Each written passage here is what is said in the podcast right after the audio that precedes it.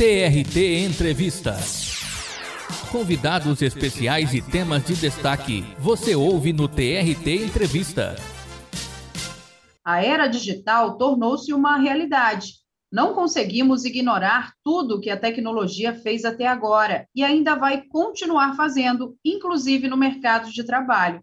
Mas como ela tem impactado as profissões no dia a dia?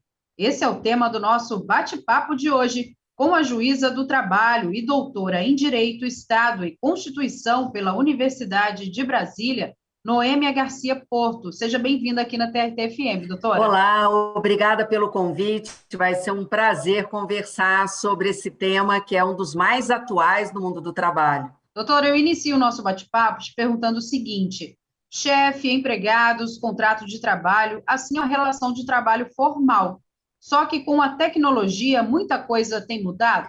Muito. Isso que você acabou de dizer é uma linguagem própria de uma era que está mudando. Você falar empregado, operário, contrato, é, pertence, parece, a uma época que não está mais entre nós. Que nós temos percebido atualmente, ao, no lugar de categoria, aparece a ideia de trabalhadores de multidão. No lugar de profissão, aparece a ideia de trabalhadores desprofissionalizados, mas especializados em determinadas microtarefas, como conduzir uma bicicleta e entregar um alimento ou uma encomenda, por exemplo. Se antes nós falávamos em piso salarial e remuneração, agora a gente fala em taxa de entrega ou valor por produtividade. Então, de fato, parece um mundo novo, revolucionário, altamente tecnológico, com uso de aplicativos.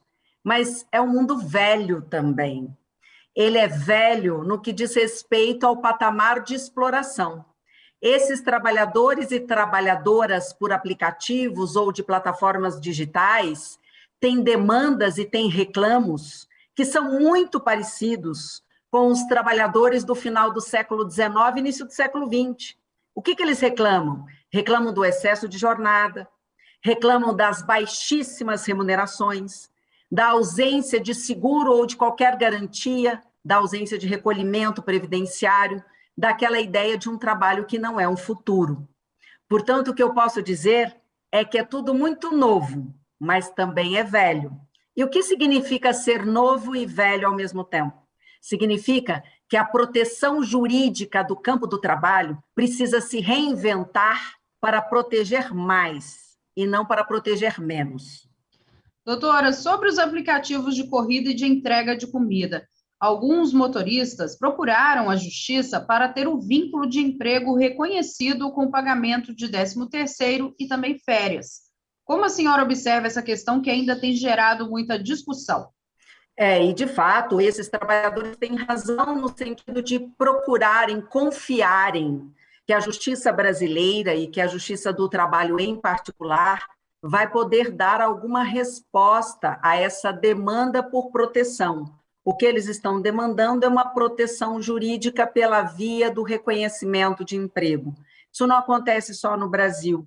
Já existem os casos famosos na Califórnia, no Reino Unido, na Espanha. A Espanha é o primeiro país da Europa que tem o orgulho de dizer que tem a primeira legislação protetiva dos trabalhadores por aplicativos.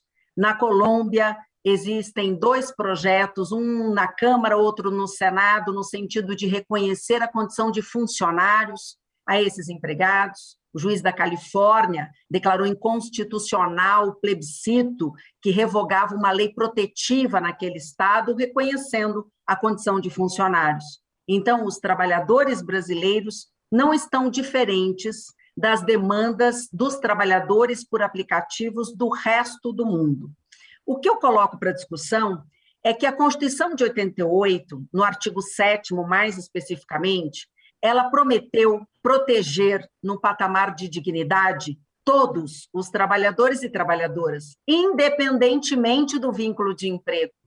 De maneira que eu tenho defendido que o Estado brasileiro e o Judiciário Trabalhista devem garantir proteção jurídica decente a todos os trabalhadores e trabalhadoras, independentemente dessa discussão sobre a existência ou não de um contrato de emprego. O que não dá são trabalhadores que dependem do trabalho para viver e a gente dar uma resposta de que eles estão no limbo, ou seja, eles não são nada em termos de cidadania. Sem dúvida.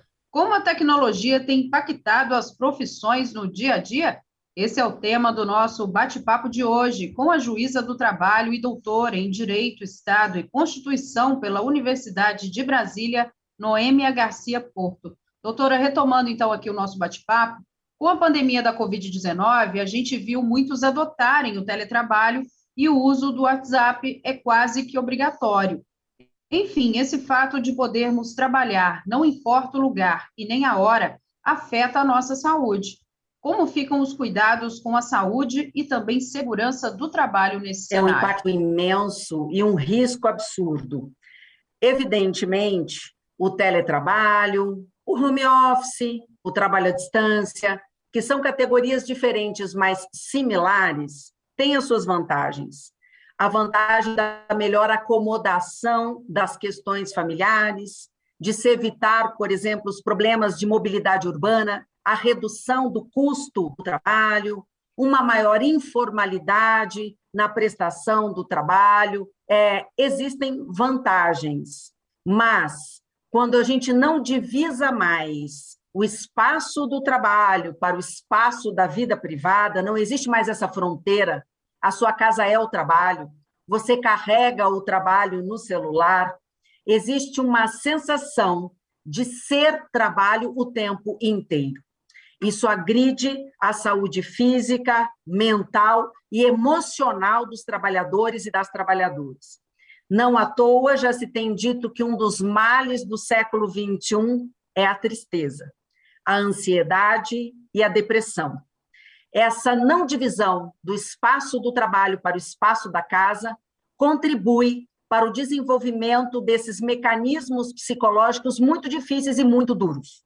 De maneira que o grande desafio, a partir de agora, é não é abandonar o teletrabalho, não é abandonar as vantagens da tecnologia, mas aprender com esse novo tempo e estabelecer regras atuais adequadas à preservação do meio ambiente do trabalho. O que entra a questão do direito à desconexão do trabalho, uma formação melhor dos trabalhadores para que saibam fazer uma auto-organização do tempo do trabalho e, evidentemente, cobrança de metas de produtividade numérica no teletrabalho pode sim ser um fator de adoecimento e de agravamento de uma situação que poderia ser vantajosa, mas por vezes vai se tornando desvantajosa para os trabalhadores, as trabalhadoras e para as empresas, em razão do adoecimento da força de trabalho.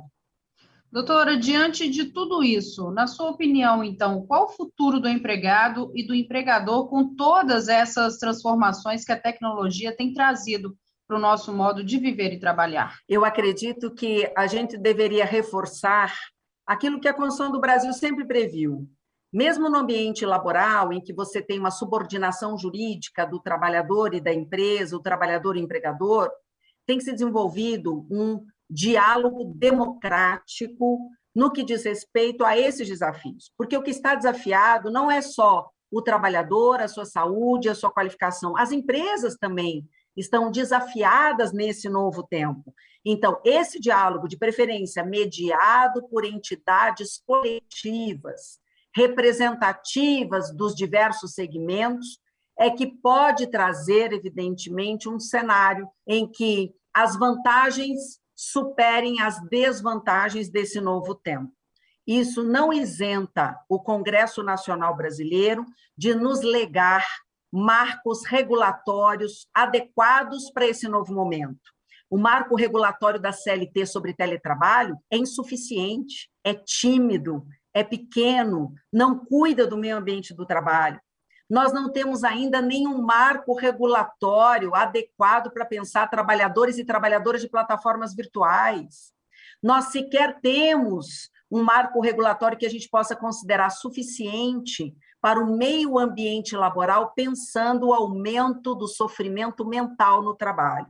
Então, se por um lado empregadores e trabalhadores têm que estar dispostos ao diálogo desse novo tempo, mediados de preferência por entidades sindicais representativas. O Congresso Nacional também nos deve marcos regulatórios adequados para esse novo futuro. Doutora, a gente já caminha então para o final aqui da nossa entrevista. Eu gostaria muito de agradecer a sua participação aqui conosco e aproveito também para a senhora fazer as suas considerações finais sobre o assunto.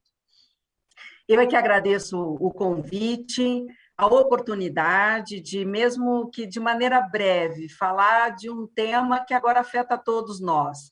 Nós não estamos falando apenas, o que já seria bastante, né? Nós não estamos falando apenas dos trabalhadores e trabalhadoras que fazem entregas nas nossas casas, ou, ou dos pedidos de comida pelo WhatsApp. Nós estamos falando de um novo tempo que vai atingir de maneira vai impactar de maneira generalizada a totalidade de trabalhadores e trabalhadoras no Brasil e no mundo. Mesmo no Poder Judiciário, de onde nós falamos, já se fala em inteligência artificial, já se fala em jurimetria, já se fala em robôs organizando decisões judiciais, de maneira que é realmente um novo tempo. E eu agradeço a oportunidade de ter trazido ao menos algumas reflexões para esse nosso recente século XXI. Doutora, mais uma vez, obrigada pela participação. Você acabou de acompanhar uma entrevista com a juíza do trabalho e doutora em Direito, Estado e Constituição pela Universidade de Brasília, Noêmia Garcia Porto, sobre o impacto da tecnologia nas profissões. E se você quer saber mais informações sobre a Justiça do Trabalho, acesse o nosso site trt23.jus.br. Estamos também nas redes sociais curta e compartilhe o nosso conteúdo. Eu, Semi Amawad, fico por aqui. Até a próxima. Tchau, tchau. TRT Entrevista.